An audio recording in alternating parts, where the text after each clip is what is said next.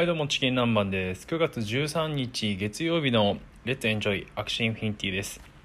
えー今日の仮想通貨の相場実況をやっていきたいと思います。ビットコイン567万917円。イーサリアム37万3473円。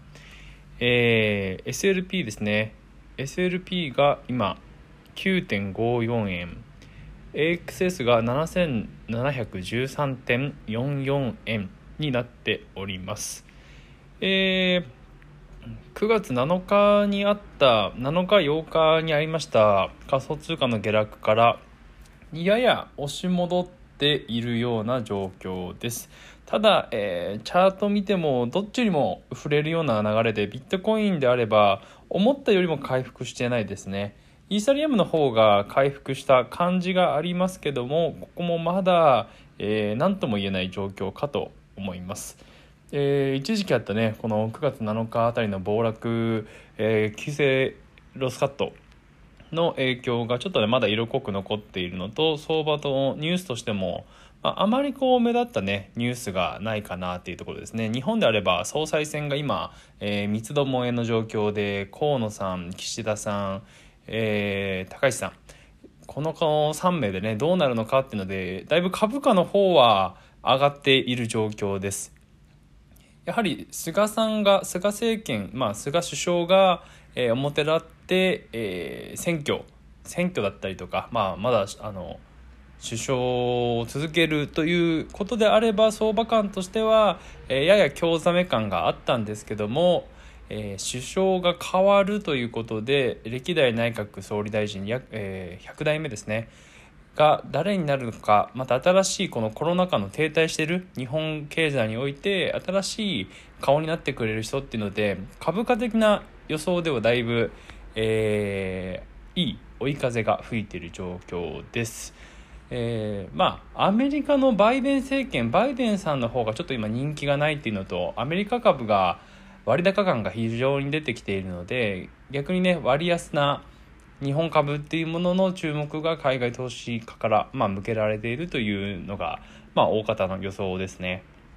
で、うん9月8日の夕方なんですけども、えーデジポケと言われるウォレット事業を主にやっている会社が破産、えー自己破産の手続きになりました負債が101億円で、えー債権者が2000人に見られるとでその方々の返済のめどが立っていないという状況です、えーこれがねこのウォレットと言われるお財布なんですけども仮想通貨を入れておく財布の事業をやっている方が、えー会社が倒産してしまったということでそこに預けている財布に預けている仮想通貨現金というものが引き出せない状況になっています。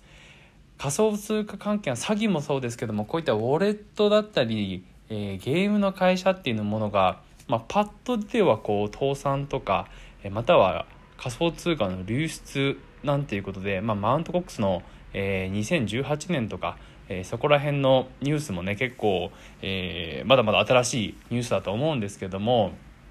実際まだそういったところがね海外においても、え取引所が倒産したとかそういったニュースがちょこちょこ入ってきます。ただこの、えデジポケがですね倒産したということで、まあ、自己破産したということで、えー仮想通貨の相場としてはそんなに影響は出てないんですね。まだそんな大きい会社ではないということなんですけどもリスクとして、えーウォレット事業を手掛けているから大丈夫だというわけではないですしかねてからウォレットというものの安全性はあまりこう、えーまあ、デジポケもそうですけどもマイナーなウォレットっていうものは非常に危ないとされています。なのでメタマスクって言われるものに入れた方が安全だとか基本的に日本ではメタマスクの方がいいって言われていますねウォレットとしては。なので、えー NFT をやる場合は、えーメタマスクを必ず使ってそこ経由でお金のやり取り仮想通貨のやり取りをすることをお勧めします。で今回の「Let's Enjoy Axie Infinity」では、えー仮想通貨の情報というものをどこから仕入れるべきかっていう仕入れ先ですねを、えー放送していきたいと思っております。えー、私チキン南蛮はいつも何を見て仮想通貨の情報を仕入れているのかというとまあいろいろなアプリがあるんですけど例えば日経電子版、えー、ニュースピックスフォーブス。まあ、これもあるんですけどこれは日本、うん、あんまり株とかそういった話には結構出てくるんですけど仮想通貨っていうものはちょっと薄いかなという感じです。主に見ているのがコインポストと言われるものとブルームバーグ。あとコインテレグラフですね。コインテレグラフは結構あの最新の情報を提供してくれたりまたそれの投資家とか研究者の方の情報が最新の情報が載ってたりするので非常に面白いなと思っています。えー、NFT 関連であったりうん最近ではやっぱりソラナとかポルカドットこういった仮想通貨、えー、イーサリアムキラーと言われている仮想通貨の動きがちょっと気になったりしてたのでコインテレグラフとか、えー、コインポストとかそういったところで今どういうプログラムプロジェクト、えー、事業が進んでいるのかっていうものを検索から例えばポルカドットであればドットと DOT ですね。入れてみて調べる。イーサリアムと ETH とかそういう感じで、えー、検索してみて調べるとそれ関連のニュースが出てくるので、えー、そういった方法で仕入れています。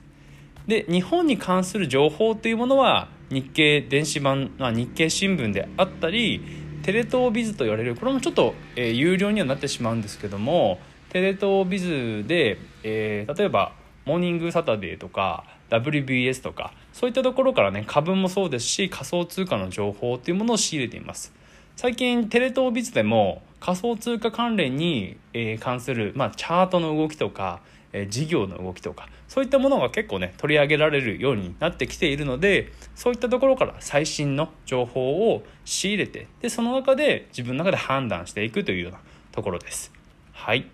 えー、参考になればと思い放送しました。えー、日経電子版テレ東ビズ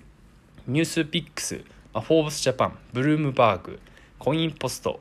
えー、コインテレグラフなどですね。はい参考になればと思います。